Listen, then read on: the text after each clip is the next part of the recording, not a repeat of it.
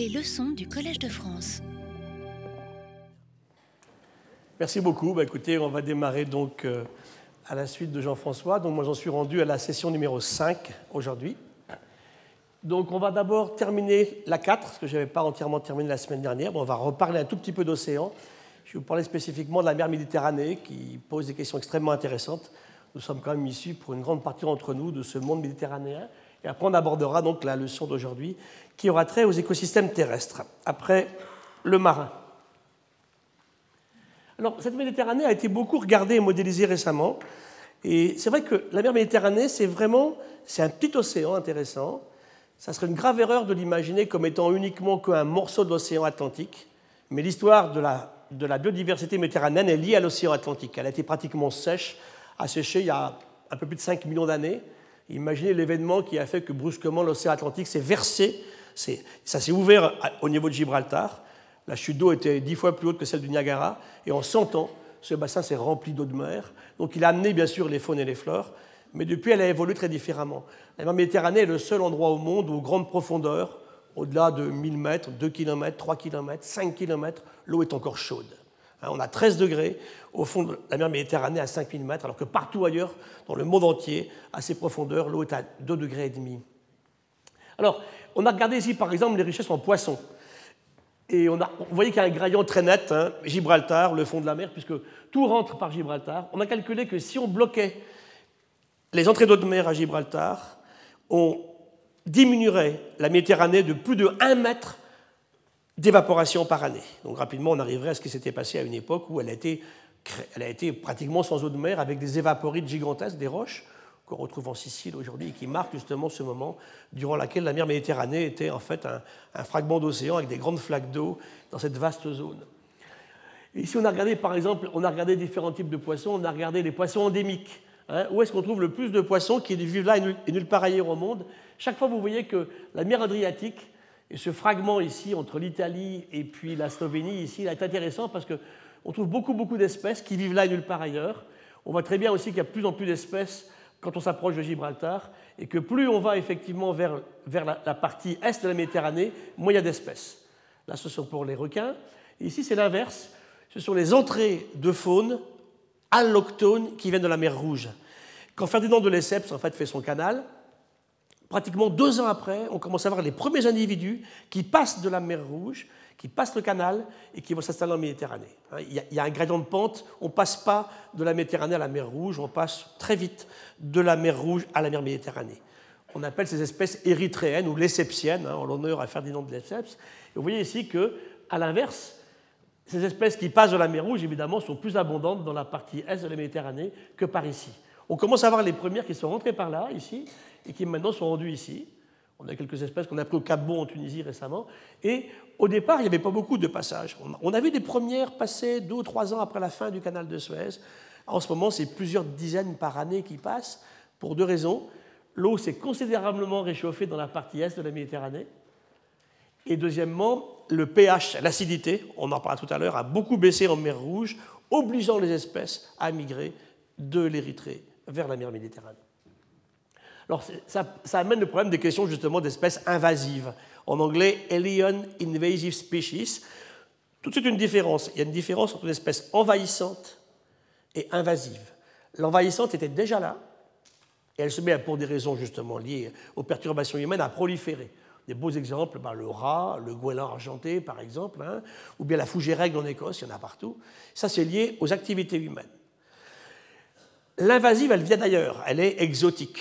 Et là, tout à l'heure, on verra quelques exemples pour le, pour le terrestre, on va voir pour le marin aussi. Hein. Vous avez, les humains amènent dans des zones particulières des espèces qui arrivent sans leurs prédateurs, sans leurs parasites, manque de chance, et qui se à proliférer et à créer de sérieux problèmes pour la biodiversité locale. Voilà une image idyllique, c'est chez moi, c'est à Bénus-sur-Mer, il fait beau, c'est sympa, encore ces jours-ci il fait très beau. Ben, ce n'est pas, pas aussi beau que ça quand on regarde ce qui se passe au niveau de la mer. D'abord, on commence à voir des espèces qui étaient déjà là depuis très longtemps. Celui-ci s'appelle Ditrupa arietina. C'est un tout, petit, euh, euh, polyquette marine qui vit dans nos systèmes et qui était rare. Le laboratoire Arago, ça fait 130 ans qu'on regarde tous les jours, qu'on le scrute ce milieu. Les gens plongent, y vont, et on a cahier, on raconte ce qu'on a vu dans la journée en sortant. Et en 1890, On avait trouvé une fois par semaine, j'ai vu 10 par Yetina. C'était vraiment la rareté. Aujourd'hui, 3000 par mètre carré de Barcelone à Marseille. Vous avez un très bel exemple d'espèce envahissante. Elle était là, et les conditions, soit d'activité humaine, soit de changements globaux, là on pense qu'elle est favorisée par les tempêtes très géantes qui remettent les fonds en suspension jusqu'à 50 mètres de profondeur aujourd'hui et qui changent la granulométrie hein, du fond de la mer Méditerranée. Il aime bien ça. Autres exemples, les envahisseurs, pardon, les invasifs, excusez-moi, les invasifs. Ceux-là, ce sont les éliens, ils viennent d'ailleurs. Ceux-là sont rentrés par le canal de Suez. Ils arrivent de la mer Rouge, puis la grande huître perlière du Pacifique, qui, ressemble beaucoup, une étoile de mer, des crevettes. Celle-ci a été introduite par les humains, elle vient du Japon. On l'a cultivée en mer Rouge, elle est passée en mer Méditerranée, et aujourd'hui elle fait la, base de la pêche aux crevettes en Égypte et au Liban, au détriment de l'espèce méditerranéenne, la Keraturus, qui est partie. Vous avez ici des algues, vous avez des patelles, vous avez différents types d'espèces, des gastropodes, qui passent de la mer Rouge à la mer Méditerranée. Ceux-ci, ils sont rentrés par Gibraltar récemment. Alors eux, c'est vraiment le changement climatique. Hein. on, les a typés moléculairement, on a fait des prélèvements dessus. Ils viennent du golfe de Guinée, hein. ils viennent de la Côte d'Ivoire, ils viennent de la Mauritanie, du Sénégal, ils remontent vers le nord. Alors bien sûr, les barracudas, depuis une trentaine d'années, il n'y avait pas, il y a 100 ans, il n'y avait pas de barracuda dans le coin. Et depuis deux ans, on m'a amené au laboratoire le maï-maï, la dorade coryphène, la grande qui est une merveille de l'océan mondial, mais que je connaissais à Tahiti, que je connaissais en Guadeloupe, et qui maintenant euh, se prennent tous les ans, au mois d'août, devant le laboratoire Arago. elle est passée, elle, par Gibraltar. Hein. Autre problème qui est très important dans les océans, c'est le transport d'organismes par les pétroliers géants, par les tankers géants. Hein. Vous avez des bateaux 100, 200, 300 000 tonnes. On me disait récemment qu'on allait construire le plus grand du monde, 5, un demi-million de tonnes, 500 000 tonnes d'eau de mer, quand il quitte son port au Havre ou à Rotterdam, qui jette cette eau quelque part à Abu Dhabi ou à Oman pour prendre du pétrole, pour le ramener. Mais ce qu'on oublie, c'est que dans cette eau de mer, 300 hein, 000 tonnes, ça en fait des mètres cubes d'eau de mer. Hein. Eh bien, vous avez toute une diversité. On estime aujourd'hui qu'il s'estime 3000 espèces vivantes par jour, espèces, pas individus, hein, à cause de ces pétroliers géants. On ballaste comme ça 12 milliards de tonnes d'eau de mer tous les ans sur tous les océans du monde. Et c'est un énorme problème. Là-dedans, vous avez des virus d'hépatite, vous avez des bactéries très pathogènes pour les humains. On a fait faire une thèse à une jeune fille au laboratoire là-dessus. Il y a tout ce que vous voulez dans ces milieux particuliers. Maintenant, on sait le faire. On a typé récemment une microalgue à Hobart, en Tasmanie. Oui, ça se trouve. Hein. Elle vient de Méditerranée, elle n'existe pas ailleurs. Hein. Et ce n'est pas le goéland du coin, bien sûr, qui l'a amené d'Europe là-bas. Donc c'est un très grave problème que personne ne prend vraiment à bras le corps. On en parle, mais c'est très, très récent. C'est vraiment une menace très importante dans la dissémination d'espèces, soit dangereuse, soit invasive, soit les deux.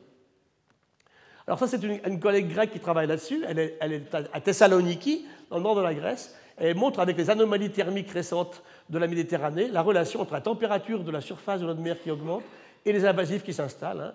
On a de plus en plus d'espèces qui s'installent bien sûr dans la partie est de la Méditerranée et qui envahissent la partie turque, la partie grecque, libanaise, égyptienne et qui arrivent bien sûr ensuite. Hein, on commence à prendre des espèces qui maintenant sont rendues euh, chez nous aussi, à Banyuls, et qui vont ressortir un jour par Gibraltar. Donc il y a vraiment une très très grande importance de ces relations, changement global, entrée d'espèces invasives par un artifice, le canal de Suez, construit bien sûr par les humains. Alors ça, c'est un travail qui a été fait par des collègues de, Marseille dans les temps de Thau à Montpellier. Une plongée dans les temps de Thau, c'est magnifique. On l'a dépollué, il était très sale à une époque, hein, on mangeait des huîtres de Thau. Maintenant, ça s'est bien amélioré, on a fait des grands progrès, et on plonge dans les temps de Thau, et vous regardez ce qui se passe. C'est superbe, il y a des algues partout, on dit c'est beau, c'est magnifique. Et vous prenez votre livre qui existe sur les algues françaises, et vous les cherchez. Vous ne les trouvez pas. Mais qu'est-ce qu'ils ont foutu là? Je ne retrouve pas mes algues, qu'est-ce qu'il a fait l'auteur hein Et là, quelqu'un dit, mais attention, depuis 71, on amène du naissin des bébés d'huîtres japonaises du Japon tous les ans, par milliards d'individus. Ça fait 50 ans qu'on fait ça. Hein. et alors, on prend le manuel des algues japonaises, et là, on les reconnaît. L'écosystème aujourd'hui de Montpellier est devenu un écosystème japonais. Regardez, je vais m'amuser à enlever les algues japonaises. Là. Je plonge et je les enlève. Voilà ce qui reste. Alors, alors, alors, c'est intéressant. C'est grave, docteur. Une vraie question pour un écologue. Le milieu semble très beau. Il y a une belle biodiversité. Mais ce n'est pas l'initial. On va chercher, chercher, chercher. On va trouver une qui a été probablement introduite de façon cryptique. et puis en cherchant bien, je trouve une qui existait il y a 50 ans. Donc vous voyez que tout ça, sans aucun dessin, quel qu'il soit, l'humain transforme profondément les écosystèmes. Et là, les tantôt, alors encore une fois, c'est une vraie question. Pour un écologue, bah, les puristes, les écolos vont dire ah, c'est pas possible, vous comprenez, qu'est-ce que font là les algues japonaises? Je peux les comprendre. Le pêcheur va dire écoutez, moi, mes crevettes japonaises, je les exploite. Elles sont ni plus chères ni moins chères que les caraturus que j'avais avant. Sur le marché, le consommateur ne fait pas de différence. C'est pareil pour moi. Vous voyez que tout peut changer avec des problèmes où tout va collapser, c'est-à-dire que les espèces s'installent, détruisent les ancestrales, puis disparaissent elles aussi un jour, et les pêcheries peuvent s'écrouler. Hein, en, mer, Noire, on amène en 1980 une microméduse, qui s'appelle Nemiosis, qui arrive sur un bateau américain qui arrive de Cape Cod, des États-Unis, et puis eh ben, elle se libère dans le milieu. Dix ans après, un million de tonnes de biomasse, cette microméduse, elle effondre 40 000 tonnes de pêche à l'anchois, tous les pêcheurs sont au chômage. Vous voyez que c'est jamais, jamais, bien sûr, sans danger. Alors la température, bien sûr, je vous ai dit que les quatre principales forces qui, abîmaient, détruisaient, enlevaient la biodiversité, c'était bien sûr la destruction, on va le voir pour les milieux terrestres tout à l'heure, la pollution associée ou pas associée, c'était la surexploitation, on l'avait vu pour les pêches la semaine dernière, la dissémination d'espèces qui deviennent invasives, on vient de le voir, et enfin le climat qui change. Et dans l'océan, le climat qui change, ce n'est pas que la température de l'eau de mer, c'est aussi beaucoup de zones où l'oxygène est de moins en moins disponible, ce sont aussi des zones où la salinité est de plus en plus élevée, et enfin, bien sûr, surtout, c'est la remontée du niveau de l'océan. Donc ça, c'est les prévisions du GIEC dont parlait tout à l'heure Jean-François. Hein. Les températures donc, qui, s'envolent depuis quelque temps. Bien sûr, dans l'océan, c'est pareil. Hein. On voit les prévisions ici, donc 2010, euh, 2100, de 2010 à 2100. Et on voit que pour la mer Méditerranée, ça va profondément modifier les espèces. Hein. On a regardé un petit peu comment ça se passait, et on voit que la température de surface change beaucoup. Ici, on voit très bien qu'elle va réchauffer beaucoup ici, dans la partie est, moins dans la partie ouest. Là, en 30 ans, on a pris presque un degré à Banyuls, et on a pris jusqu'à 4 degrés à Chypre. Donc ça va extrêmement vite, hein, cette augmentation de la température, qui favorise bien sûr l'attrait des espèces de la mer Rouge. Elles trouvent une bonne température, elles aiment bien l'eau chaude, donc elles passent. Et en plus, comme l'acidité augmente de l'autre côté, ça les pousse encore un peu plus facilement, bien sûr, à passer.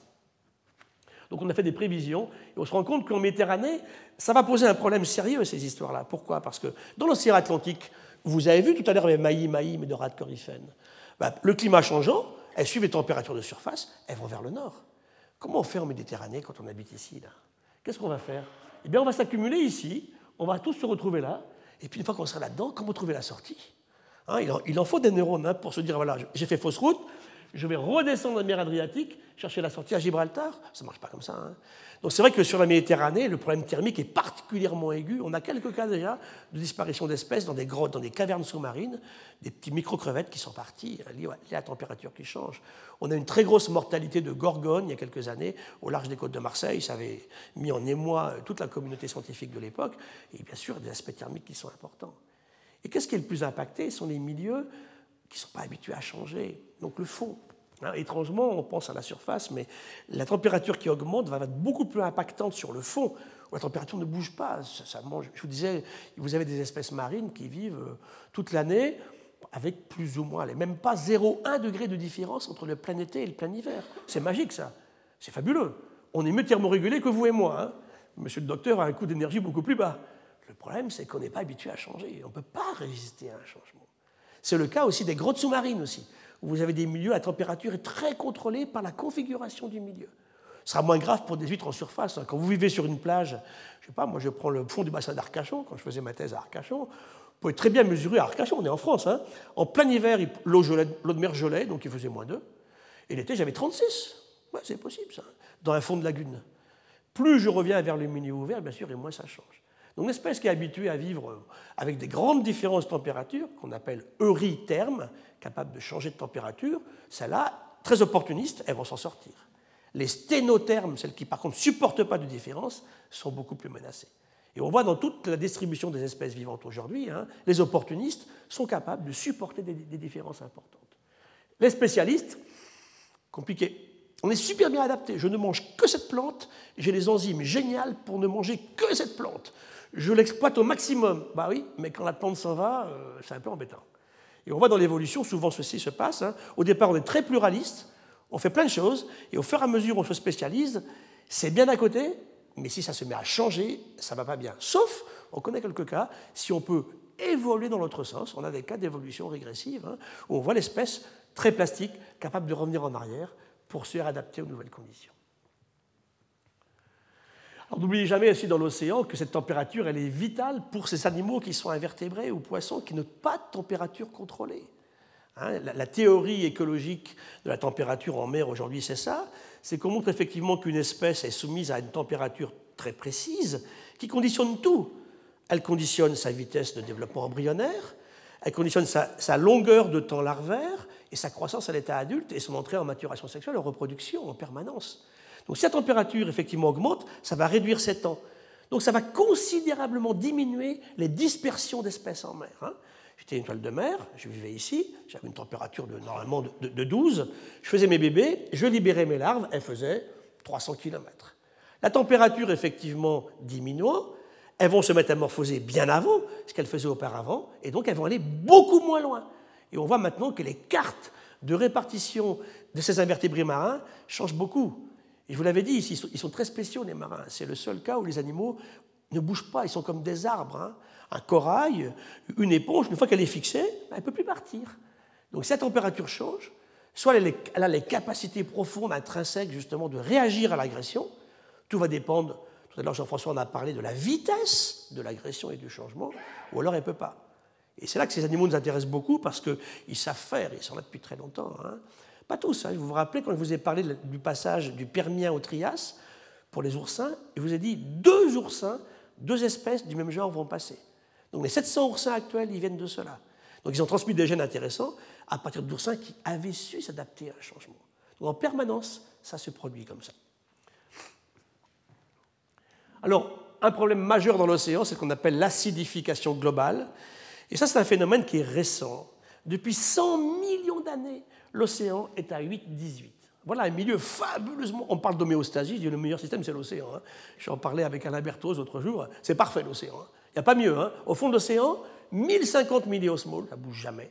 2 degrés de température, pH à 8-18, oxygène bien précisé, c'est fabuleux. Et, là, on voit ce pH qui n'a pas changé, en train de changer. On est à 8,08 aujourd'hui. Et ce qui est terrible, c'est que ça affecte tout l'océan mondial. C'est pareil partout, jusqu'à 400 mètres aujourd'hui, et chaque année, ça continue à descendre. Un jour, l'océan sera plus acide jusqu'au fond. L'océan ne sera jamais acide. Hein de par ces phénomènes de, sel contenu et d'effet tampon, il ne peut, pas être, peut pas être acide. Mais il va descendre en dessous de 8, ce qui pour l'océan est particulièrement anormal, enfin anormal par rapport aux époques récentes. On a eu des océans acides dans les mers du Permien il y a 200, 230 millions d'années, ça fait longtemps. Et donc on voit cet océan en train de s'acidifier. Qu'est-ce que ça va entraîner? Ben, Ça va difficilement, ça va rendre plus difficile la production des coquilles chez les coquillages ça va difficilement rendre la construction des squelettes, du corail par exemple. Hein. Ça va également affecter la croissance, ça va fragiliser ces animaux, ça va jouer sur leur balance ionique, ça va affecter la symbiose avec les microalgues qui fonctionnent dans le corail, les zooxanthelles bien sûr.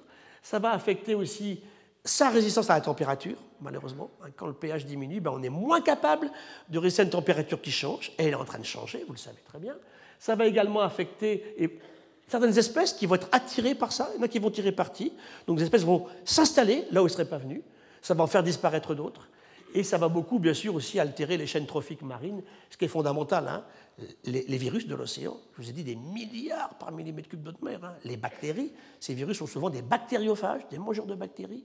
Les bactéries, le phytoplancton, le zooplancton, puis après les premiers producteurs primaires, etc. Les chaînes trophiques en mer sont beaucoup plus longues que sur les continents. Hein. Il y a beaucoup plus d'étapes que sur les continents.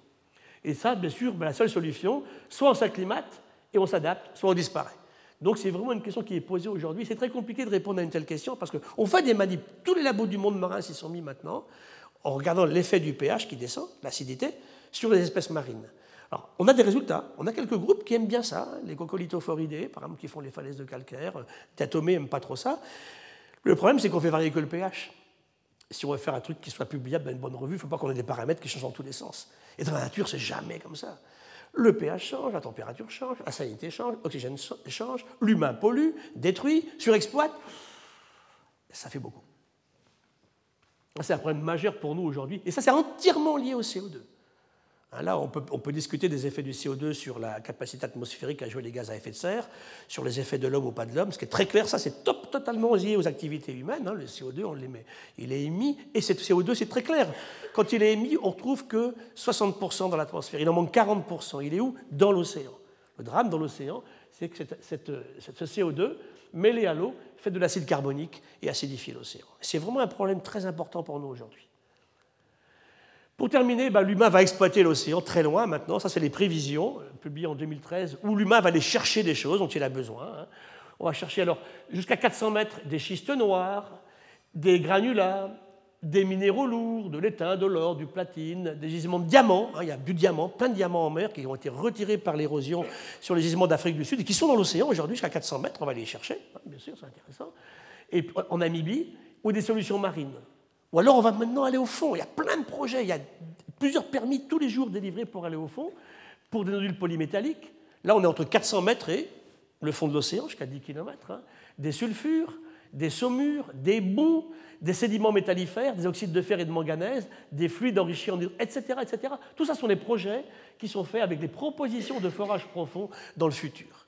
Et ça, c'est une vraie question. Juridiquement, on n'a pas d'encadrement de ces questions-là parce que cette mer ouverte n'est pas dans des zones qui ont été contrôlées par les, communautés juridiques qui se sont mis d'accord. On a eu un grand débat en France cette année, là, au mois de mai, au CESE, au Conseil économique, social et environnemental, pour voir la position de la France sur les questions de placer dans les eaux au-delà de quelques centaines de mètres de profondeur.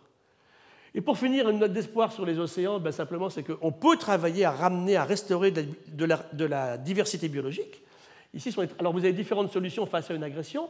Soit il n'y a pas de variation de la biodiversité, soit elle diminue temporairement, puis elle se restaure au bout d'un certain temps, soit elle diminue, elle se restaure un peu moins bien, soit ben, elle diminue, puis elle finit effectivement par s'éteindre. Hein. Tout peut exister, ce sont des cas de figure qu'on connaît un petit peu partout. Et vous voyez ici que à la diminution effectivement ici de la diversité, on peut très bien aller à l'extinction, il n'y a pas de récupération, ou on peut avoir une récupération partielle, ou alors une récupération totale. Ici, c'est les travaux qui ont été publiés donc, dans les Trends il y a quelques années. Je vous ai pris ici l'exemple de canards, ici, là. Ici, je vous ai pris des tortues. Ici, je vous ai pris des requins. Et ici, des, des poissons. Et vous voyez qu'on a fait des réserves qui ont permis effectivement à des populations de se reposer de l'activité humaine anthropique de la pêche, et puis de repartir au bout d'un certain temps et de mesurer sur 20-30 ans l'effet réserve qui permet de relibérer dans le milieu des espèces qui ont été protégées pendant un certain temps. Donc c'est quelque chose qu'il faut continuer. Le projet mondial, c'est de mettre 10% de la surface de l'océan comme ça en réserve. Mais encore une fois, hein, sur les aspects profonds, il n'y a rien qui est prévu aujourd'hui. Autre aspect ici, c'est la loutre de mer qui a été beaucoup travaillée dans les Aléoutiennes en Alaska, vous voyez très bien que ici, alors c'est une histoire fabuleuse, la loutre, parce qu'elle a passé son temps à exister, à pas exister. La loutre était chassée pour sa peau. Elle est fabuleuse. Hein. C'est un animal extraordinaire. Hein. C'est un animal qui, sur son ventre, prend une pierre pour casser les oursins. Vous savez, vous l'avez vu, elle est absolument géniale. C'est un des plus beaux mammifères qui existent, un petit mammifère gros comme ça quand même, et qui mange des oursins, et que des oursins. Donc elle chasse dans la mer, elle prend ses oursins, elle les mange. Et les oursins contrôlent les populations de kelp. On est sur des grandes forêts sous-marines de kelp, d'algues géantes comme les macrocystis. Et l'humain s'est mis à pêcher ces loutres, la tuer, pour faire des, beaux manteaux avec la loutre. Alors on a arrêté à une époque, on a vu la loutre revenir, et on a vu les relations très nettes avec les oursins et les populations de kelp. Donc on a dit ça marche bien, parce que quand il n'y a pas de loutre, les oursins prolifèrent et mangent tous les kelp. Il n'y a plus rien au fond de l'océan, on a des images comme ça. Il n'y a plus rien du tout. Voilà le système normal, et voilà quand la loutre n'est pas là, et quand les oursins ont tout mangé. Donc ce qu'on a fait, c'est qu'on a laissé restaurer la loutre. Et puis il y a quelques temps, il y a une dizaine d'années, on voit la loutre qui commence nous voir à rebaisser. Et on ne comprenait vraiment pas pourquoi, parce qu'on ne la chasse pas pour sa peau, c'est interdit. Et on s'est rendu compte que c'était assez. C'est vraiment c'est ça les, chaînes, les chaînes trophiques. On s'est rendu compte que les humains ont trop pêché de poissons. Et des poissons qui étaient prédatés par les orques, les killer whales, hein, les, épaulards. Et les épaulards, on va trouver de mieux, manque de chance pour la loutre, qu'il n'y avait plus de poissons à manger, s'est à manger les loutres. Les loutres ont été mangées. On a vu les forêts de kelp revenir au niveau antérieur ici, quand elles étaient pas broutées par les oursins qui sont mis effectivement à exister en très grande quantité. Ma, brave loutre ici, elle passe par des phases, elle, disparaît presque, elle repart. Donc ça, c'est des questions extrêmement intéressantes où il faudrait être très près. Tout à l'heure, on parlait de l'effet papillon, c'est ça. Vous touchez à quelque chose et vous déclenchez autre chose. Et je vous disais, c'est une de mes conclusions, souvent quand je fais mes conférences un peu partout, il faut que l'humain développe sa culture de l'impact. Hein, quand on fait quelque chose, réfléchissons bien à l'avance à ce que ça peut entraîner dans l'évolution des systèmes par la suite. Pour éviter ce qu'on appelle les shifts, en anglais, un shift, c'est le basculement brutal d'un écosystème vers un autre. Et c'est très difficile à prévoir parce que c'est le cas des arbres de la forêt. Vous enlevez un arbre, un arbre, puis un autre, puis un autre, on voit rien, et vous enlevez l'arbre de trop. Et tout collapse. C'est ça le shift. Hein. Brusquement, on passe, c'est les fractales qu'évoquait tout à l'heure Jean-François, hein. on passe à un, autre système. Et ça, si les écologues n'arrivent pas à prévoir ça, bien sûr, ça pose beaucoup de problèmes. Et ça se passe sans arrêt. On estime que 50% des écosystèmes actuels sur la planète ont shifté déjà. Hein. Donc on va vraiment par l'agriculture. On va voir tout à l'heure. Donc c'est vrai que ça pose des questions qui sont extrêmement importantes.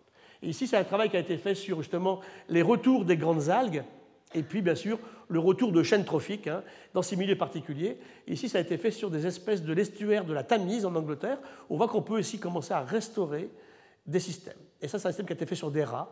Hein. on montre ce qui se passe quand on arrive à, enlever les rats d'une île, j'y reviendrai tout à l'heure, en Nouvelle-Zélande. Voilà. Voilà, donc on va terminer l'océan comme ça, et on va attaquer donc la partie d'aujourd'hui, qui était la partie sur les mêmes données, mais sur la partie continentale. Alors là, bien sûr, on va toucher aux questions de forêt. La surexploitation, ce n'est pas la pêche, c'est la forêt tropicale. Hein. c'est effectivement le système minier avec des mines gigantesques. C'est un des plus grands projets miniers au monde. Konyambo, en Nouvelle-Calédonie, gigantesque. On est capable d'enlever des montagnes pour les vendre aux Chinois, ce qu'on fait en ce moment, hein, aux Coréens. Et ça, c'est des problèmes, bien sûr, qui posent des choses extrêmement compliquées sur ces écosystèmes particuliers. Ça, c'est ce que j'aime toujours. J'ai fait des photos comme ça à Londres, à Berlin, à Paris. J'adore un trottoir à Paris et quelque chose qui repart tout d'un coup. Hein. c'est la soif du vivant de refaire quelque chose. On a, quelques de terre. Hein. J'ai vu sur des falaises en montagne, en grimpant des fois. Il y a le tout petit interstice et il y a la petite fleur qui est partie. Alors ça, vous restez devant, vous la touchez surtout pas, bien sûr, on ne marchez pas dessus. Hein. C'est le repart du vivant dans des considérations d'environnement très particulières. Certains arrivent, d'autres n'arrivent pas. Et ça, c'est ce qu'on fait maintenant de la diversité, euh, bien sûr, terrestre, un peu partout. Et bien sûr, on avait dit l'autre jour, quand je vous ai parlé d'agriculture, hein, on peut avoir des humains sans agriculture, il n'y a pas d'humains, il n'y a pas d'humanité sans agriculture. Pour nourrir 7 milliards d'humains, demain 9, la question qui est même posée aujourd'hui, c'est comment on va faire pour en nourrir 9 milliards Alors, question que posait Jean-François tout à l'heure, je reviens dessus, je vous en avais parlé. Est-on en train de mettre en place les conditions d'une sixième grande crise d'extinction par rapport aux cinq grandes que je vous avais décrites hein, Pour des raisons de destruction et pollution, à revenir aux mêmes choses au niveau continental qu'on a vu au niveau du milieu marin. Pour des raisons de surexploitation des stocks, là on parlait de la pêche, ici on va parler de la forêt tropicale. Pour des raisons de dissémination d'espèces qui deviennent invasives, on a parlé des marins, on va parler maintenant des terrestres. Ça, c'est Mykonia, on va y revenir tout à l'heure à Tahiti. Et enfin, le changement climatique, qui aussi, bien sûr, est responsable de pertes de diversité importantes. Il y a un travail sorti dans Nature en 2004 par Thomas et ses collaborateurs. Ça vaut ce que ça vaut, mais il dit, on calcule, c'est fait à coup de serpent, c'est très très vaste. Il dit à peu près, on estime que 50%, 1 million, pardon, 1 million des espèces vivantes disparaîtraient à l'horizon 2050 uniquement liées au changement climatique. Alors, tout ça est parti du travail qui a été fait entre 2000 et 2005, dont je vous ai aussi parlé en préalable la première fois, qui est le travail du Millennium Ecosystem Assessment, c'était l'état mondial des écosystèmes, qui a sorti en fait deux choses intéressantes. Les taux d'extinction sont plus élevés que ce qu'on calcule par la paléontologie et par les strates de fossiles sur 500 millions d'années. Alors ils avaient à l'époque entre 100 et 1000. On a revisé ça un petit peu à la baisse, on est entre 100 et 300 aujourd'hui. C'est quand même considérable, bien sûr. Comment on calcule ça? Ben, Par rapport à des surfaces qui s'en vont. J'enlève un kilomètre carré de corail, vous avez vu l'autre jour comment on estime le nombre d'espèces, ou j'enlève un kilomètre carré de forêt tropicale, donc je perds tant d'espèces. Donc c'est des questions qu'on se pose en permanence, bien sûr, dans ces évaluations. Donc elles partent plus vite, et ça repose le débat sur la biodiversité. Le travail de Rockström, il montre que c'est parmi toutes les questions qu'on a pour modéliser l'état de la planète, la biodiversité et l'azote sur les champs sont les deux problèmes qui sortent de la courbe. On ne peut même plus les mettre dans la courbe qu'on a choisie à cause des échelles. Vous imaginez un petit peu. Donc c'est intéressant de regarder ce qui se passe. Deuxième notion, ça on le verra donc euh, dans deux séances, on réfléchira donc à une notion qui est la notion de service rendu par les écosystèmes. Alors, sont partis les pigeons migrateurs vers la fin du 19e siècle, le pingouin arctique, le dodo, le beiji, on en avait parlé en 2007, et, que sont devenus les animaux qui étaient peints il y a 16 000 ans à Lascaux, il y a 14 000 ans à Altamira en Espagne, et il y a 33 euh, 000 ans à Chauvet. Question intéressante, ils ne sont plus là. Alors bien sûr, quelquefois, le climat peut, expliquer ceci. récemment, on a disculpé l'humain dans la disparition du mammouth laineux en Alaska. Le climat qui a changé à l'époque est assez, assez puissamment euh, efficace pour justement expliquer la disparition du mammouth. Mais souvent, c'est l'humain qui va amener la goutte d'eau qui fait déborder le vase. On a plein de cas, je vous en parlais maintenant, où c'est l'humain et lui tout seul. Regardez, les éléphants de la Méditerranée. Regardez, 16 espèces d'éléphants nains, vous imaginez ces bestioles? Vous en avais parlé déjà, je crois, une fois. Hein. Adultes, ils étaient hauts comme ça, hein. pas depuis là, depuis ici. Là. Vous voyez ça en laisse ici, là, devant le Collège de France tout à l'heure J'ai un succès fabuleux. Hein. Tout le monde veut mon éléphant. Il y avait 16 espèces d'éléphants, dont un sur l'île de Tylos. Tylos, c'est une toute petite île qui est ici, dans les Cyclades, ici. Il y en avait en Crète, il y en avait en Sicile, il y en avait à Chypre. Tous, tous, entre 10 000 et 8 000, chaque fois que les humains arrivent sur l'île, ils les mangent tous.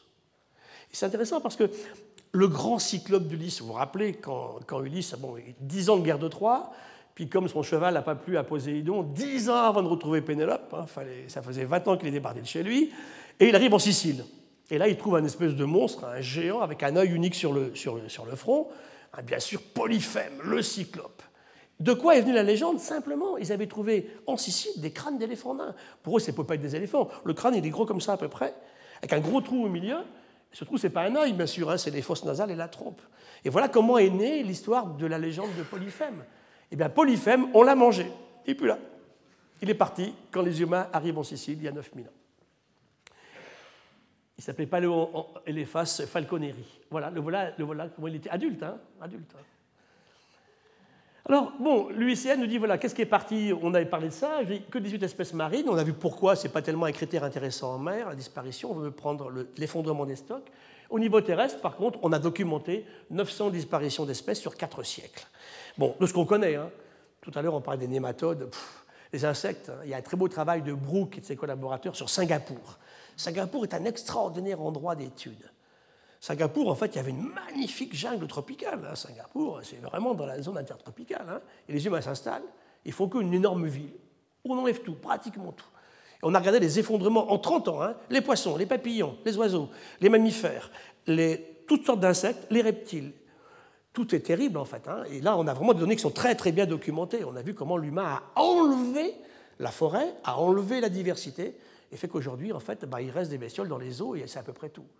Et qu'est-ce qu'on fait ensuite de ceci?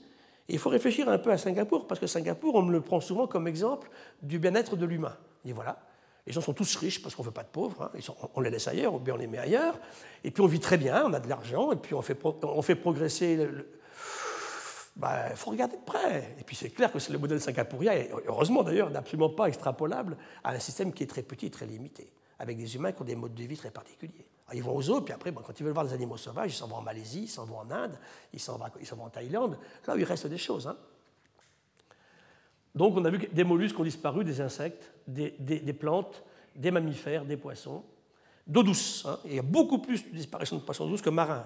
La dernière fois, je vous dis, il y a un seul poisson marin documenté comme ayant disparu. Alors, pourquoi? Eh bien, on détruit. je vous mets quelques images. vous avez des grandes villes, Mexico City, ça, ce sont des fermes à crevettes sur les mangroves de l'Équateur. Il y avait de la belle mangrove. 50% des mangroves dans le monde ont disparu en moins de 30 ans pour faire des crevettes. Que vous mangez vos gambas, que vous mangez, oh, ça m'arrive aussi, hein, quand vous achetez vos gambas chez, les marchands de crevettes congelées. Là. Ça, c'est les grands barrages que vous connaissez bien, la forêt qui s'en va, la transamazonienne. Ici, vous avez encore des barrages. Ici, vous avez des routes dans la forêt tropicale. Ça, c'est au Costa Rica. Est-ce qu'il reste On va garder un tout petit morceau de bosque natif. Oh, je le garde parce que. Mais alors, vraiment, il a fallu se battre pour l'avoir. Hein. Et on montre que le morcellement est terrible.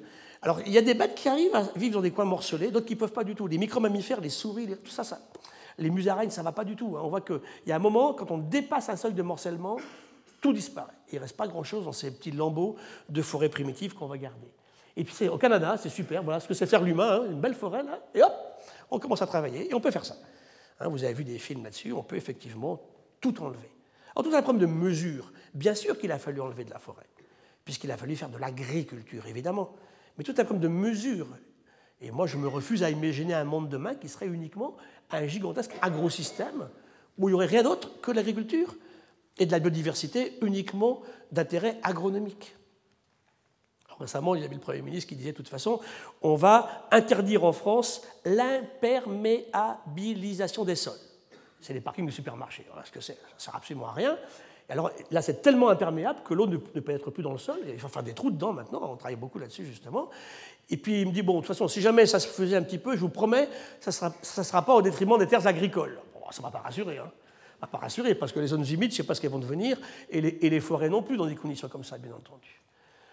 Donc, problème qui est très clair, vous enlevez en fait le système initial et vous ne laissez pas grand-chose. Voilà les forêts. Je vous ai mis une belle forêt ici des Pyrénées, c'est Maétré de la Massane. Ça, c'est la forêt de Bwindi, où se trouvent les derniers gorilles de montagne. Il reste peut-être 800 individus à la frontière du Congo, de l'Ouganda et de Rwanda. Je vous ai mis ici, ça, c'est des images faites en, à Madagascar et ici en Amazonie. Donc vous avez cette forêt tropicale ultra riche. Hein. Je vous disais que les coins les plus riches du monde en nombre d'espèces, hein, c'est la Colombie. La transition entre la Colombie et l'Amazonie basse, on peut trouver, je vous disais, 700 arbres au kilomètre carré différents pas, pas individus, arbres, espèces d'arbres, hein. alors qu'on connaît 127 espèces d'arbres de Brest au Japon. Et on a fait le tour, hein. des arbres, on ne va pas en trouver de nouveaux tous les jours. Vous voyez que, et je vous disais, sur un seul arbre de Colombie, peut-être 700 espèces de coléoptères. Hein. Donc c'est vraiment des richesses extrêmement élevées. Et c'est comme ça qu'on calcule les taux de disparition d'espèces. La biodiversité en espèces, ce n'est pas ici, ce n'est pas à Paris qui disparaît. De toute façon, à Paris, on a fait beaucoup de mal jusque-là déjà. Elle serait partie, ce qui devait partir est parti. Mais par contre, dans ces zones particulières, les espèces ne sont pas décrites. C'est banal aujourd'hui. Il y a un article qui est sorti récemment qui nous montre que quand on décrit une espèce, eh bien, elle a déjà disparu. Ça fait dix ans qu'on l'a trouvée, et quand on va sur l'endroit où on l'a trouvée, ben, c'est un parking du supermarché aujourd'hui. vous voyez que ce sont des questions qui sont vraiment très particulières.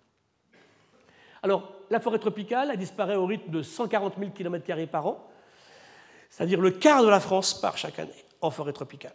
Hein, je vous renvoie au film de Francis Allais, qui est sorti il y a quelque temps. Il était une fois la forêt, où il dit À 18 ans, je me retrouve en haut d'un arbre de forêt tropicale à 50 mètres de haut. J'ai 78 ans aujourd'hui, dit-il. Ça fait 60 ans que je grimpe dans les arbres. Et ce que j'aime bien dans ce que dit Allais, c'est que ce n'est pas des statistiques dans un travail écrit, hein. c'est une mémoire d'homme. Hein. c'est ça qui est intéressant. Il dit En 60 ans, j'ai vu disparaître la moitié des forêts tropicales. Et là, je vais aller à Bornéo dans quelques semaines, quand j'aurai fini les cours avec vous. Et Bornéo, il y a, vous relisez Pierre Pfeffer, Bivouac à Bornéo, c'est écrit en 58, il raconte ce qu'était Bornéo. Bornéo, aujourd'hui, c'est des champs de palmiers à huile, avec tout ce qui était associé à cette forêt. Il y avait des scarabées, il y avait des lucanes, moi qui aime bien les lucanes, les cerfs-volants, fabuleux, tous partis, n'a plus. On ne sait même pas ce qui est parti, parce qu'on ne les avait pas à l'époque décrits, regardés. Donc, et ça, ça se produit en permanence. Entre, en 10 ans, entre 90 et 2000, elle a disparu plus que la surface du Venezuela en forêt tropicale. Alors aujourd'hui en Europe, bien sûr, la forêt revient, la forêt est revenue par rapport à ce qu'on avait il y a 50 ans. Malheureusement, elle est très anthropisée. On ne remet pas les arbres qu'il y avait auparavant, on ne remet pas des hêtres, des chênes. Des, c'est vrai qu'on remet des conifères à, croissance rapide, avec des systèmes très différents de croissance, de régénération des sols, de cohabitation avec le reste. Hein. Questions qui sont très, très, très posées, très importantes aujourd'hui. Ou la forêt des Landes, hein, qui est très récente. Et un coup de vent, elle est par terre, la forêt des Landes. Hein, alors qu'avant, ce n'était pas la même chose, et que là, maintenant, avec la remontée du niveau de la mer, elle va être sous la mer, de toute façon. Donc vous voyez que beaucoup de réflexions intéressantes à avoir là-dessus. Ça, c'est des champs de palmiers à huile ici à Bornéo. Regardez, Madagascar. Ça, c'est le seul endroit au monde, le premier, le seul où il reste le fameux Ravellana l'arbre du voyageur, qui est absolument un arbre fabuleux. Il y en a dans tous les jardins. Hein. Moi, je connaissais au Tabor, à Rennes, il y en a à Paris. C'est un très bel arbre qui a été amené partout. Il vient uniquement d'une petite île qui s'appelle Sainte-Marie à Madagascar. Voilà le dernier gisement au monde de Ravellana sauvage. C'est une pointe incroyable. Quand vous faites un trou dedans, logique. Hein. En fait, elle contient beaucoup d'eau sous pression et vous avez un jet d'eau qui sort. C'était un arbre extraordinaire, justement. Ben, écoutez, maintenant, il n'est plus qu'à l'état de, de, de, plante jardinée dans, les jardins avec une très faible base génétique. Ça, c'est l'endroit où il y avait des forêts originelles auparavant, bien sûr. Et ça, voilà, ça c'est un truc qui, ça vous, en pleurez. Hein. Vous survolez à Madagascar, euh, Tananariva, à Machanga, ça dure une heure, une, heure, une, heure, le vol. Vous avez pendant des centaines de kilomètres, c'est ça. Et ça s'accélère sans arrêt. Hein. J'ai une amie qui est professeure à l'université à, Tuléar au sud. Elle me disait, il y a encore cinq ans, j'emmène mes étudiants dans la forêt. Elle dit, maintenant, je n'ai plus un seul arbre. Toutes les forêts sont parties et la pauvreté. Qu'est-ce qu'on fait maintenant? Il n'y a plus de forêt, les gens n'ont rien. vous les voyez sur la route en train de transporter des bidons jaunes en plastique contenant de l'eau, on passe son temps à chercher de l'eau et à manger, et eh bien on brûle les derniers morceaux de bois qui restent pour faire du charbon de bois qu'on vend aux gens qui passent. Donc c'est absolument terrible. Ce sont des systèmes totalement aveugles qui ne peuvent qu'aller dans le mur. On ne devrait plus couper un mètre carré de forêt tropicale aujourd'hui. Il n'y a absolument aucune justification, où que ce soit. Un des coins au monde où elle est le mieux conservée, c'est en Guyane française. Hein. C'est là qu'on a encore la forêt la plus pristine d'Amazonie. Et pour combien de temps? Hein, moi, je vais souvent en Guyane, euh, je parle de plus en plus portugais hein, en Guyane. Ce n'est pas du tout contre. Simplement, il y a aujourd'hui des envahisseurs, des orpailleurs clandestins qui nous posent des problèmes gigantesques. Je suis allé avec, euh, les, gens de l'armée il y a quelque temps sur, un gisement abandonné d'orpailleurs. C'est monstrueux, sans parler du mercure dans la rivière qui contamine l'eau et les Amérindiens qui consomment cette eau un peu en aval, bien sûr. Voilà, l'humain peut faire ça, il sait faire ça. Alors ça, c'est notre ami Geluc qui nous montre effectivement en fait ce qu'on peut faire. Il dit voilà, la nature fait pousser un arbre en 60 ans. Moi, avec ma tronçonneuse, 60 secondes. La nature est ridicule. Ben, bien sûr, absolument. Hein. Et là, vous avez la frontière Guatemala-Mexique. C'est fabuleux. On n'a pas touché à la forêt au Guatemala, on l'a enlevé au Mexique. On pourrait faire les mêmes images entre Haïti et Saint-Domingue. Hein. C'est spectaculaire aussi. Hein. Elle est partie. La frontière, elle est comme ça, rectiligne. C'est une carte, c'est un, un, accord politique qui fait qu'il y a de la forêt ou pas de forêt. Et alors, en fait, il rajoute ceci. Je vous laisse lire. voilà les efforts qu'on fait pour l'environnement. Ben, je vais faire des efforts, je vais mettre de l'essence sans plomb dans ma tronçonneuse. Voilà. C'est à peu près ce qu'on fait aujourd'hui. Donc, qu'est-ce qu'on fait pour aller mieux hein? Comment on réagit dans ces conditions particulières, évidemment, bien sûr. Hein? Alors, qu'est-ce qui peut se passer quand j'abîme mes écosystèmes? En fait, tout peut se produire. Il y a plein de travaux intéressants qui sortent. C'est un travail d'Entry il y a deux mois où il regarde un petit peu comment une perturbation écologique, la même, qui se produit dans différents endroits du monde, entraîne des conséquences différentes. ça, c'est intéressant. Ça nous montre que le vivant est tellement plastique, tellement adaptable ou pas, que tout va changer. Là, ils ont pris deux énormes volcans qui explosent, le Mont Sainte-Hélène à la frontière Canada-États-Unis, et ici un grand volcan sur les Galapagos. Et là, ils ont pris des, des feux, des feux très importants, de même surface, qui n'ont pas les mêmes résultats. Ils ont regardé ici sur des, comment dirais-je, sur des tortues, ils ont regardé sur un ensemble de populations euh, d'espèces, ils ont regardé ici sur des lézards, ici sur un arbre. C'est intéressant parce que ici, l'explosion a eu lieu, a tout détruit, et aujourd'hui, c'est vrai, a réparti les espèces vivantes qui ont été détruites sur une toute petite partie de l'île, avec une très faible variabilité génétique, et en fait pratiquement pas de réimplantation ailleurs. Là, sur le Mont Sainte-Hélène, c'est tout à fait différent, ça a réagi très bien, en fait, on a vu l'explosion qui a tout détruit, et puis c'est revenu. On a revu effectivement un retour des espèces vers le centre, avec un maintien finalement pas si mauvais de la diversité génétique. Ici, sur ces lézards, on montre que vous pouvez très bien avoir des petits morceaux de nature que le feu a, détruit tout ce qui était autour. On voit très bien le système se, se, réinstaller, soit avec des communications en permanence, et là vous, vous, maintenez une capacité effectivement génétique à la population beaucoup plus intéressante pour résister au futur, ou ici l'inverse, où vous restez entièrement isolé, et puis ces isolats, ils vont évoluer différemment, et puis ils peuvent très bien aller jusqu'au collapse, avec même carrément des espèces nouvelles qui apparaissent, séparées de l'espèce initiale. Ici, c'est un travail qui a été fait sur des arbres, où il montre effectivement que selon l'âge de l'arbre, trop, vieux ou trop jeune, on a des résultats différents. Donc en fait, à la même agression, le, le vivant peut réagir dans des conditions très différentes, qui sont explicables par le local, bien sûr. Alors l'agriculture va arriver là-dessus, bien sûr. Les humains, on l'a vu il y a quelque temps, il y a, trois semaines. On avait dit que l'agriculture va permettre à l'humanité. On est 5 millions, je vous avais dit, d'humains lorsqu'on s'arrête pour, pour produire. Et aujourd'hui, c'est vrai que l'humain crée la diversité agricole. Et il la crée effectivement simplement parce qu'il va utiliser des, plantes qui étaient sauvages. Hein. Je vous avais dit au début, il y a 12 000 ans, l'agriculture, c'est vraiment un mélange de plantes sauvages avec des plantes cultivées. Et les vrais cultivars d'élevage apparaissent en fait au 19e siècle, hein. pas beaucoup avant. Et puis on va transporter tout partout, bien sûr. Hein. Donc, du nomade, il devient sédentaire. le, milieu s'est réchauffé il y a 20 000, encore une glaciation il y a 10 000, et puis 10 000, ça fait que se réchauffer. Donc effectivement, hein, c'est clair aujourd'hui que le réchauffement aussi, bien sûr, on ne le donne pas uniquement lié à l'humain, hein. une grande partie qui est liée à un réchauffement naturel depuis 8 000 ans. Au Proche-Orient, donc, on voit naître l'agriculture, puis un peu partout dans le monde, d'autres régions du monde. Donc on voit l'orge et le blé dans le, croissant fertile, la courge, la tomate, le piment, le maïs et le haricot dans le Nouveau Monde. Hein. Donc on va les ramener lorsqu'on va effectivement aller en Amérique. La pomme de terre et la, fraise en Nouveau Monde du Sud, Amérique du Sud. Ça c'est plus l'Amérique centrale, l'Amérique du Nord. Et en Asie, le soja et le riz qui sont récupérés. Et on voit que l'humain va utiliser sélectivement cette biodiversité ancestrale. Et qu'on va effectivement, par des révolutions agricoles, supprimer les famines, avec beaucoup de cas intéressants lorsque une peste agricole arrive, hein, on voit que l'uniformité génétique est catastrophique. Hein. Un million de morts en Irlande en 1945, liés au milieu sur la pomme de terre, parce qu'on n'a pas trouvé la variété de pommes de terre capable de résister au milieu. On a eu beaucoup de cas récemment, la rouille noire aux États-Unis, l'helmatosporiose aux USA, C'est terrible, hein, cette, parasitose, elle a augmenté de 80 km par jour pour faire un dessin animé. Les paysans la voyaient arriver, elle arrivait, elle arrivait, elle arrivait, elle arrivait, détruisaient absolument tout. On s'est rendu compte que le, pathogène ciblait un gène, Texas. Donc il a fallu qu'on retraite toute une série de variétés, effectivement, du, maïs pour éliminer Texas et, dans ce cas-là, introduire un gène de résistance qui a permis, effectivement, au maïs de repartir. Pour le riz, victime du nanisme il y a une, une quinzaine d'années, on a dû retester 6300 variétés de riz différentes au sud de l'Himalaya et au nord de l'Himalaya. Il y a deux riz assez différents au sud de cette grande chaîne de montagnes et au nord pour retrouver la variété capable de résister, bien sûr, aux pathogènes. Et maintenant, on a réimplanté 100 000 km de ce riz particulier qu'on avait trouvé résistant, en fait, à, ce, à, cette maladie. Alors, l'agriculture, ce n'est pas que à manger pour les humains, c'est aussi des fibres, des médicaments. Hein. le, coton, c'est un bel exemple pour les fibres des fibres textiles, ça peut être aussi bien sûr beaucoup de médicaments, hein. la pervenche de Madagascar, on en parlera quand on parlera des services rendus par les écosystèmes. Hein. La vinblastine, aujourd'hui, c'est un des plus puissants euh, anti suppresseurs de tumeurs pardon, qui existent. Plantes ornementales, fleurs de jardin, et aujourd'hui des plantes en fait, qui sont cultivées, qui n'ont plus rien à voir avec les plantes sauvages, donc qui posent des problèmes, effectivement. Il faut absolument, c'est un combat perpétuel, garder une variabilité génétique issue du sauvage pour toutes ces plantes qui sont, qui sont aujourd'hui à la base de la consommation des humains. Hein. Sur la, plus de la moitié des plantes consommées, c'est moins de 5 espèces de plantes. On en connaît 300 000, je vous rappelle. Hein. On connaît 300 000 plantes sur la Terre aujourd'hui.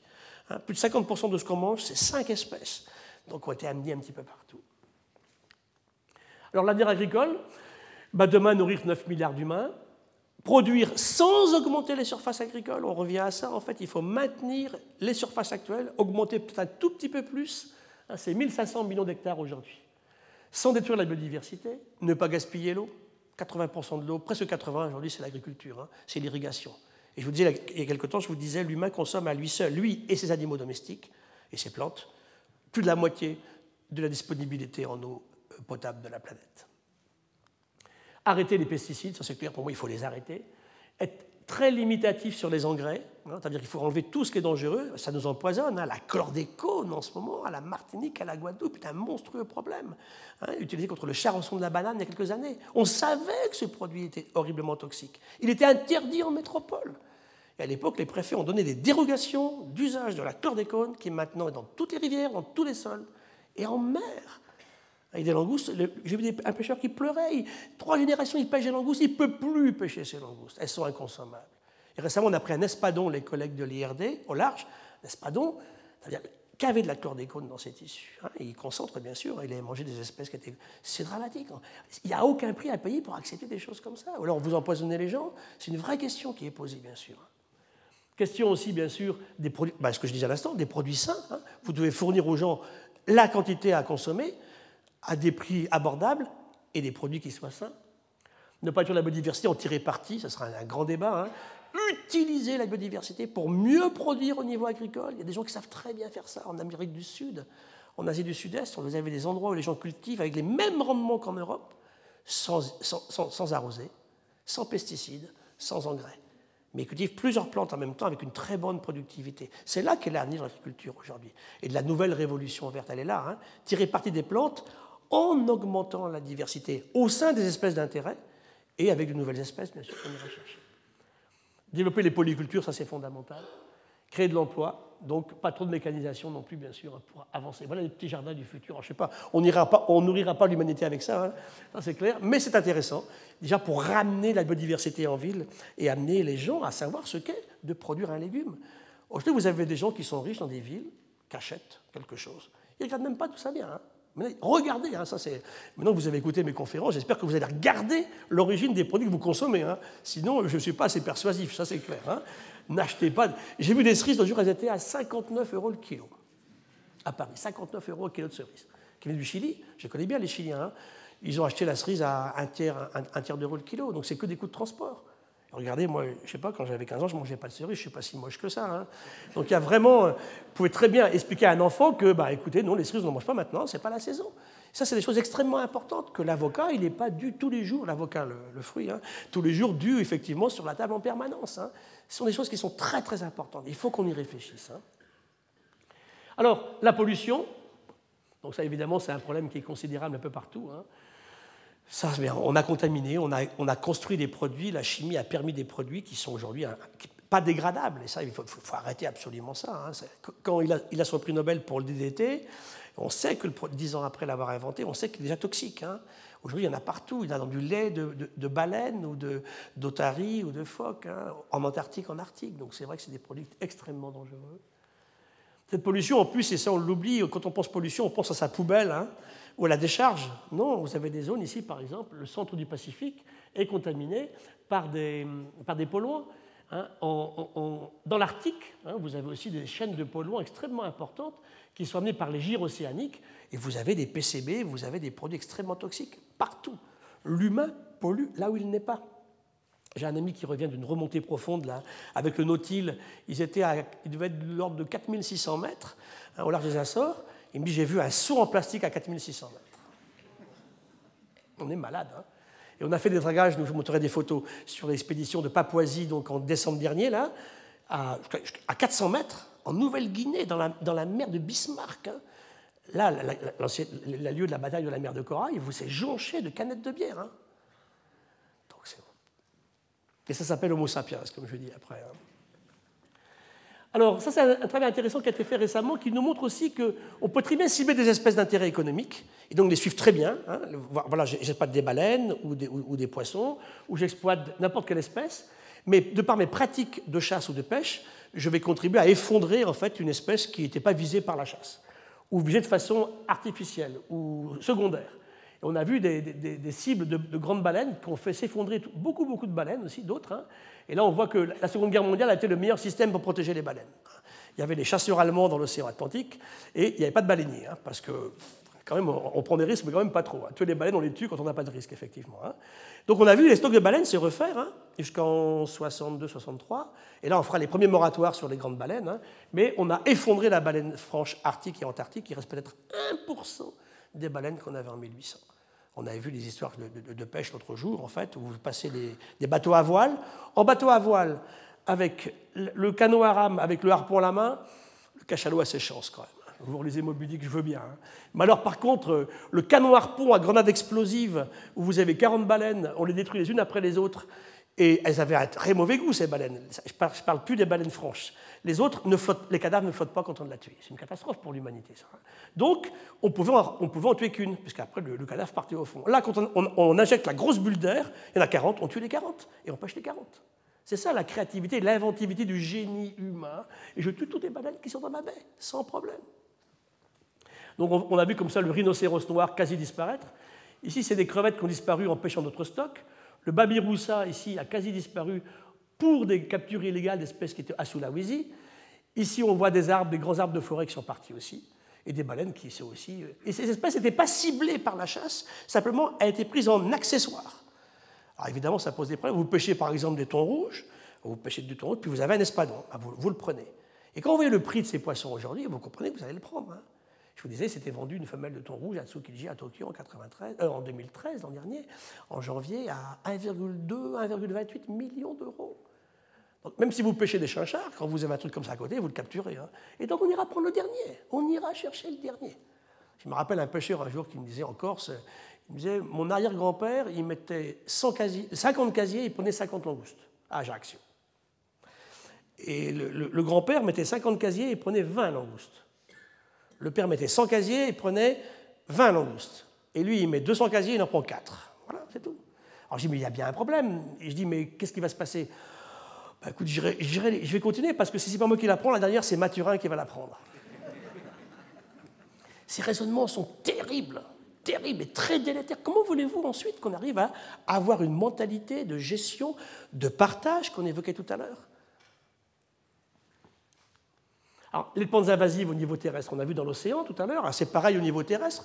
Quelques exemples, la Jussie, qui envahit les plans d'eau dans le sud de la France, le Senson du Cap, dans mon jardin aujourd'hui à Bagnoul, c'est la seule plante qui en fleurs. Ah bon, j'ai quand même bien sûr les mimosas et puis les amandiers, mais par terre, c'est le Senson du Cap.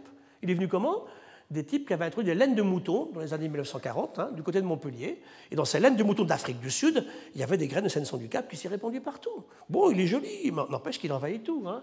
Beaucoup plus grave, le Myconia à Tahiti, qui lui est en train de totalement prendre la place des plantes initiales et de couvrir tout l'écosystème tahitien. C'est une très jolie fleur, en fait, une très jolie plante, amenée dans le jardin Gauguin, parce qu'il avait des belles fleurs, hein, il y a, à une époque très récente. Je vous ai mis ici les jassando, c'est une catastrophe, la jassando, là, voilà. C'est vrai c'est une jolie fleur, hein, elle est très belle. 80% hein. du lac Tchad a disparu sur les jassando aujourd'hui.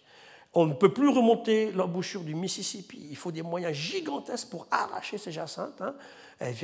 Donc elles sont absolument partout. Regardez comment ils rentrent les gens dedans. Je vous ai mis ici donc l'ambrosie. Alors elle, c'est une jolie petite plante, mais elle a, le mauvais goût de produire un pollen. Et avec quelques grains de pollen d'ambrosie par mètre cube d'air, vous collez une crise d'asthme à 15% des Français. Elle est en train d'envahir en ce moment la vallée du Rhône. Elle remonte sur la Loire en ce moment là. Grave problème de santé publique. Hein. C'est un couple, un couple français qui était allé passer des vacances et qui l'avait ramené d'Argentine dans les années 40 pour les mettre dans son jardin. Ça sort du jardin hein, quand vous ramenez des plantes comme ça. Et ici, c'est la revenue du Japon qui nous pose d'énormes problèmes, qui a commencé aussi à envahir la France. Hein. Plus c'est alors c'est au, nord et au sud, et c'est une plante aussi qui se met à proliférer un petit peu partout. Donc ça, ce sont typiquement les plantes invasives alien, invasive species. 300 000 plantes connues, 300 nous posent vraiment des problèmes. une sur 1000 se révèle une fois disséminée partout, vraiment avec des capacités euh, d'invasif, et pose de gros problèmes, bien sûr. Alors ça, on essaie de travailler. Vous savez combien ça coûte, ça, à l'humanité? 400 milliards de dollars par an. Et ça ne sert à rien. On n'arrive pas les arracher. Il fallait pas les amener. Hein. Comment est-ce qu'on fait? Comment on réagit? Comment on trouve des prédateurs, des parasites? On fait une lutte biologique? Voilà les vraies questions que le cerveau humain avec ses neurones doit se poser aujourd'hui. Animaux, c'est pareil. Quelques exemples, effectivement, d'invasifs. Alors, les rats, le, rat noir et le rat, le surmulot, qui s'appelle Ratus norvegicus, mais qui n'a pas du tout de Norvège, c'est un rat qui est originaire d'Asie, d'Asie orientale, ont toujours été associés à l'humain. Les médecins connaissent bien les problèmes de pathologie liés bien sûr à la présence de rats, hein, la peste par exemple, et aussi beaucoup de problèmes liés à la promiscuité, à l'adaptabilité, à l'extraordinaire capacité de ces animaux à tirer profit des mauvaises habitudes des humains. Ils sont partout. Et on les a emmenés partout. Je vous avais raconté l'histoire de l'île de Madère avec les souris. Hein. C'est vraiment comme ça. Et ça, c'est un grave problème. Il est partout, toutes les îles. Et récemment, il y a un gros travail fait par les Néo-Zélandais pour enlever les rats d'une île de, la Nouvelle-Zélande. Ils ont réussi et ils ont vu l'écosystème changer complètement après l'éradication complète des rats. Mais il faut tout regarder pour que le rat ne revienne pas. Hein. Le rat, ça nage bien, puis ça rentre sur un bateau sans qu'on le voit, bien sûr. Hein. Je vous ai mis ici, alors Aedes, celui-ci est terrible, il vivait au Japon. Il transporte un virus qui donne des encéphalites extrêmement graves. il est venu sur un bateau qui a amené des vieux pneus, des pneumatiques de voiture, du Japon aux États-Unis. Alors, je ne sais pas pourquoi l'humain transporte dans des bateaux des vieux pneus. Ah oui, il sait faire ça, il fait tout ce qu'on veut là. Et puis, ben, il y a toujours de l'eau qui reste dans ces vieux pneus. Et la larve de ce moustique adore la granulométrie en fait, du caoutchouc d'un vieux pneu pour s'installer. On l'a transporté partout. Étaient venus comme ça déjà les, moustiques du paludisme d'Afrique au Brésil déjà. On a réussi à rééradiquer ensuite au Brésil. La tortue de Floride qui est partout, le varroa, qui est un, acarien parasite de ruches et de larves d'abeilles qui pose d'énormes problèmes et qui vient de Papouasie, Nouvelle-Guinée. Toutes les ruches en ont maintenant. Il n'y a plus que Ouessant en France où il n'y en a pas. Donc on surveille une ruche de Ouessant avec l'abeille noire hein, pour que surtout le varroa ne franchisse pas le bras de mer qu'il y a entre. Il nage pas très bien le varroa. Hein. donc ça peut venir encore que par des humains dans leurs poches, sur leurs chaussettes ou par les bateaux. Hein. Alors lui, il est génial. Le Boiga irregularis, c'est un serpent de Guam, de l'île de Guam. Sympa. C'est un serpent mangeur d'œufs. Et puis c'est le seul serpent au monde connu qui prend l'avion. Il adore ça, en fait. Beaucoup de serpents prennent des avions, en fait. C'est-à-dire qu'ils sont, sur un, tarmac d'aéroport, ils remontent sur le train, ils s'installent, puis ils restent là. Mais quand l'avion est rendu à 12 000 mètres, à moins 50, euh, donc on trouve plein de serpents morts comme ça. Lui, il supporte très bien moins 50, ça ne gêne pas du tout. Il avait les, bons gènes, monsieur le docteur, pour faire ça. Eh bien, il est partout. Il a envahi les États-Unis, il est en Europe, hein, il est en Afrique, il fait le tour du monde et il pose des gros problèmes, effectivement, emmenés partout. Ça fait 3 mètres, hein, un boïga, c'est un beau serpent. Hein. Voilà. Il sait prendre l'avion, en plus, il ne paye pas, hein. donc lui, gratis, tranquillement. Et je vous ai mis le dorifort qui avait causé de graves problèmes sur la pomme de terre. Alors, il vient du Colorado, une jolie chrysomèle du Colorado, un beau coléoptère. Transporté avec la pomme de terre a fait des dégâts terribles. Alors maintenant, on l'a limité par l'usage justement euh, de produits insecticides, donc ça pose des problèmes et, le poisson-chat, le silurglane, qui a envahi aussi toutes les rivières. Des monstres incroyables. Hein. Il y a une dame qui s'est fait manger son chien récemment, ça a été l'horreur totale. Elle avait un petit chien comme ça, bouffé par un, un silurglane en se promenant au bord de la rivière.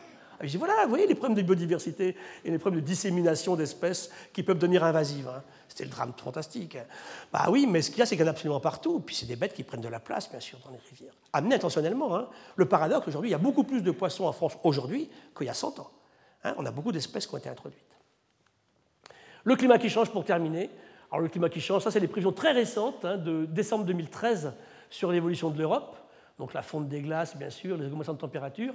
Ici, ils ont mesuré l'évolution en isotope de l'oxygène. Vous voyez très bien que ici, on est vraiment, on voit très bien les, activités humaines en fait. Quand, les humains s'installent, hein, les premières migrations humaines, l'arrivée en Australie des aborigènes ici, les migrations ici d'humains récents, le démarrage de l'agriculture, et c'est vrai que ça, avant ça fluctue, hein, l'humain il n'est pas là-dessus. Hein. Là par contre, c'est vraiment depuis qu'on fait de l'agriculture, effectivement, qu'on voit qu'on a un impact important sur un marquage ici de l'activité humaine sur la planète. Ah, c'est un joli travail qui a été fait en Angleterre sur des modèles sur les oiseaux en relation avec la température qui change. Ils ont pris deux espèces qu'ils ont modélisées. Alors des fois ça marche, des fois ça ne marche pas du tout, hein, parce qu'on on a des bonnes données depuis un siècle. Par exemple, pour celui-ci, voilà ce que prévoyait le modèle et le modèle prévoyait ça, c'est ça aujourd'hui, donc bon, c'est pas terrible. Hein. Au début, il y a 30 ans, ça allait à peu près, là, ça va pas du tout.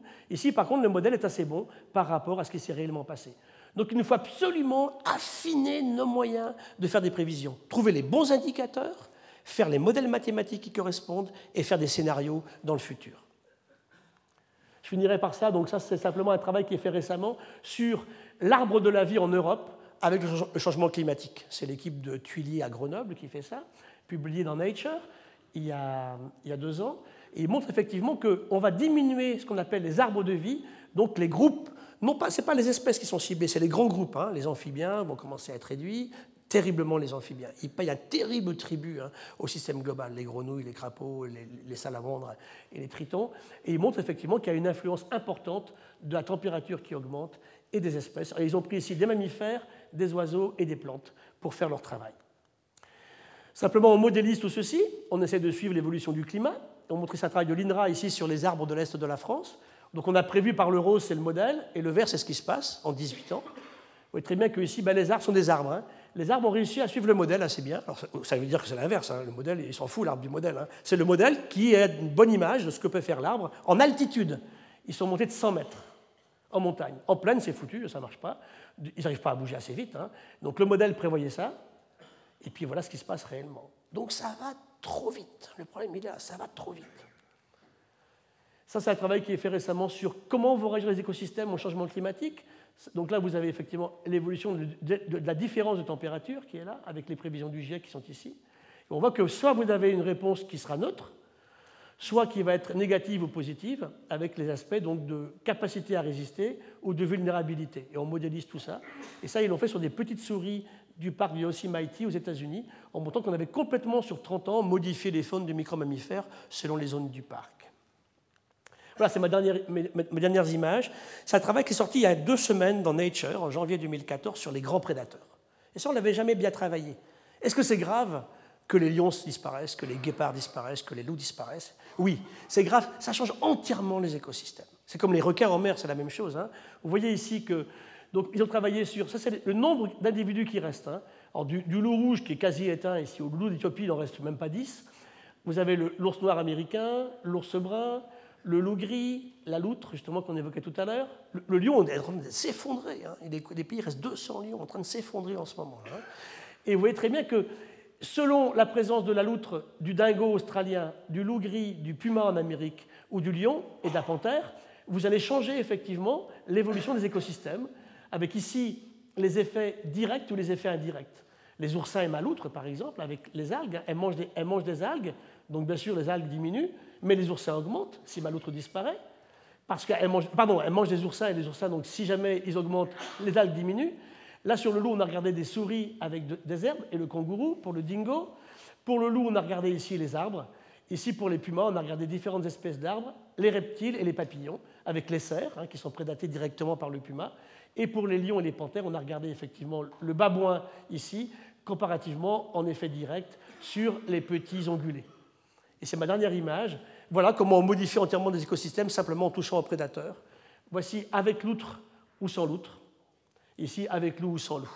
Donc ça veut dire que vous avez des aspects extrêmement spectaculaires de modification de l'écosystème si effectivement il n'existe plus. Et ces grands prédateurs, bah, malheureusement, je terminerai là-dessus, Est-ce qu'ils ont encore de la place sur une planète, une planète avec 7 milliards d'humains de manœuvres hein? Quand je parle avec des paysans indiens du Tigre, par exemple, hein, ben, il n'y a plus de place, on va regarder dans des parcs. Hein, alors c'est la question de la réintroduction de l'ours dans les Pyrénées, c'est une vraie question, on en avait parlé. Le loup, c'est différent, il est revenu tout seul. Donc j'ai à la ministre, écoutez, Madame la ministre, c'était Delphine Bateau à l'époque, Martin, je lui dis la même chose, écoutez, il est revenu tout seul, celui-là. Il mérite une considération. Alors autant je suis d'accord qu'il n'y a pas de la place pour les loups partout en France, je bien sûr. N'empêche que reprendre une décision politique de re-éradiquer le loup, comme on l'a fait il y a 100 ans en France, ça n'a pas de sens dans les systèmes de, pensée actuels et de partage, de tolérance hein, qu'on a envie d'ouvrir. Voilà, je vous remercie.